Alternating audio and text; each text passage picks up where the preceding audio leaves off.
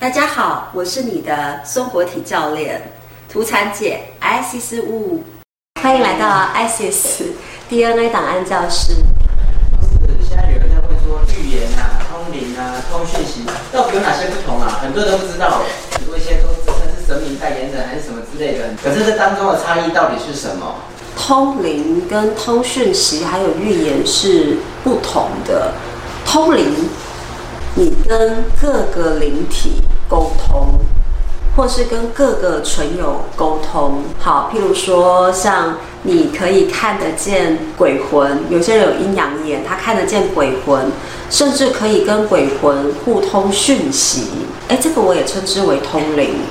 还有一种就是，你可以跟祖先，或者是跟亡者，甚至还可以去跟地基主，或者是灶神、门神通灵对话。我也觉得那个称之为通灵。那还有一些是跟比较高阶的灵体跟存有比较高频率的，譬如说像天使、呃菩萨、神明，跟他们心灵的感应跟对话，也是属于通灵。但是通信息不一样哦，因为信息场无处不在，到处都有。我举个例子好了，曾经我有一个个案，他请我去他们的公司去看一下，说怎么样可以帮助他们的公司营运更好。我一踏进去到那个空间的时候呢，我就整个感受到他们的存货太多，销得太慢。我就第一个开口说：“哎，你们公司的存货太多了。如果存货太多的话，我会建议你们另外成立一个拍卖部门，然后让大家可以用一个更低的折扣，无论是八折、对折的折扣，可以来买到。这样子对于你们的销库存会非常的方便，而且是会更快速的让你们的资本额不要被亏空太多。”他吓一跳，他就问我说：“Isis，你怎么知道我们公司的存货太多？”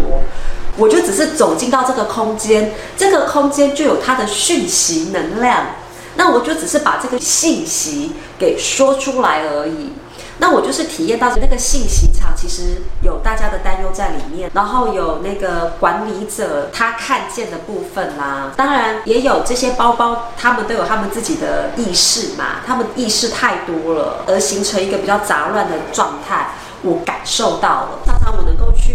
呃一些中小企业，我一进去，其实我不需要去读他们的资产表或者是他们的损益表，我就可以知道这家公司现在的营运如何，然后甚至是哎，我可以感受得到股票它的趋势跟走势图比别人预测的还要准。但是会不会赚到又是另外一件事情。这些全部都是信息的波动。那我只是透过这个信息的一个记录，那透过我自己本身对觉察力细微再更细微，对所有能量的波动、能量的分子、原子、粒子更四维的微粒子。我对这个比较敏锐，然后我的五感六觉会发挥到最极致，自然而然的都可以收得到这个空间的讯息，这个人身上的信息，然后能量场的一些信息，然后甚至是整个集体意识的信息。那我个人认为，预言家，譬如说像你们说很红的那个印度小男孩，还有一些我们以前古往今来也很多很厉害的，什么烧饼哥啊。呃，什么推背图啦，不是跟刘伯温有关的，就是跟这些国师孔明有关。这些预言家，他们也是因为看到未来集体意识的一个信息的发展，或是未来的发展，它会变成一个信息，于是经过他的内在翻译之后，把他用他个人的语言，无论是明说或是隐晦的方式给呈现出来。我觉得预言家未必会是通灵家，当然啦。我觉得我有看到一些修行非常好的大师，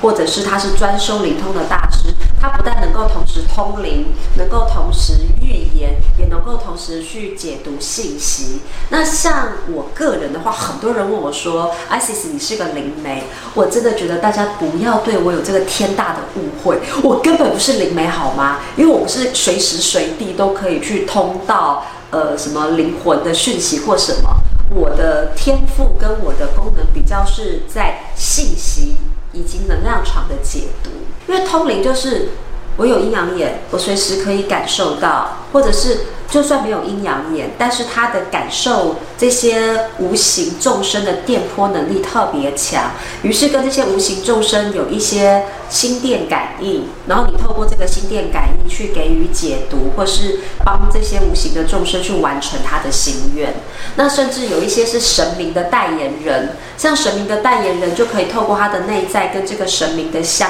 应，跟他的感召，就是。外感，然后内交的方式去理解到神明要传达的意义，再把这个传达给呃眼前的这位信众，或是哎，你可以感受得到天使，或是感受得到菩萨他们要传达的一个慈悲的能量，透过这个能量去进行一个你内在的感受。然后把它给展现出来。某种程度来说，通灵它也是跟一个信息的解读也是有极大的关系，是对象的不同。到底你的对象是针对一些呃亡灵、无形的众生，或者是神明，或者是天使，或者是其他的一个灵性的存有，或者是像我比较擅长就是一个空间的解读，呃，人体的 DNA 的解读，或者是一个更大的一个磁场的信息解读。其实我觉得它的次第还是非常不一样，所以不要再认为我是一个通灵或是灵媒喽，我只是一个信息的一个解读者，然后对于空间的一个。能量的波动，还有人身上的波动，呃，比较敏感，然后可以透过这个波动去深入到它的能量粒子，把这些能量给解读出来。当然，你知道这个解读它还有牵扯到一个很重要，叫做你的知见。很多人的知见是歪柔的，而且有带着他很多的限制性的想法跟信念，那么他带给对方的就是很多的限制，也可以说是一个恐惧。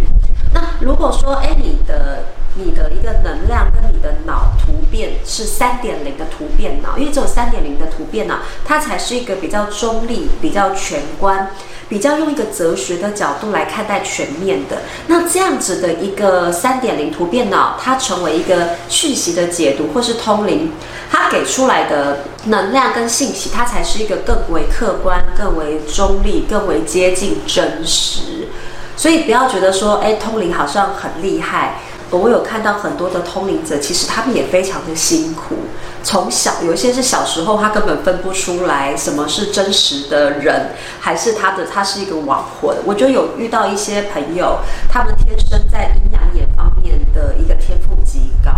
我小时候就没有遇到这样的一个状况，但是我小时候常常会做预知梦，或者是我会预知这个人的下一步，或者是未来会怎么样的发展。像是我道家的师傅，我的那个传师，他就说过，我的预言的脑是非常的强大，我的那个波动力对于未来或是能量场地的波动是极强。那所以只要我愿意进入到整个集体意识去看见、去看见、去完全体验的话，那就可以把未来的发展跟情况，呃，更准确的去形容出来。那像是预言者，我觉得他们更棒的是，因为他们可以接得到整个集体意识，就整个人类的未来的状态。而且大家都知道，我们人不容易变，